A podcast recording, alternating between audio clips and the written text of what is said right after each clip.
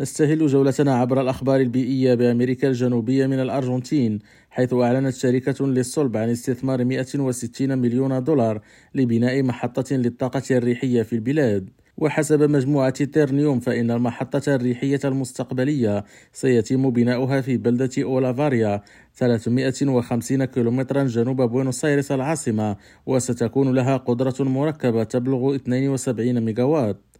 وتأمل الشركة أن تساعد المحطة في تقليل انبعاثات الكربون في الأرجنتين بأكثر من 92 ألف طن سنويا. وإلى الشيلي حيث سجلت الحرائق التي تجتاح الشيلي منذ 11 يوما انخفاضا كبيرا في الأيام الأخيرة ودخلت الظاهرة مرحلة الاحتواء. ووفقا للسلطات الشيلية لا يزال حوالي 60 حريقا خارج نطاق السيطرة ولكن عددها في انخفاض. في حين خلفت المأساة 25 قتيلا وأكثر من 6800 مشرد كما دمرت الحرائق 400 ألف هكتار. وأكد نائب وزير الداخلية مانويل مونسالفي يمكننا القول أن حالة الطوارئ في مرحلة احتواء مؤكدا أن تقدم ألسنة اللهب قد تباطأ في الأيام الأخيرة. خالد التوبة ريم راديو برازيليا.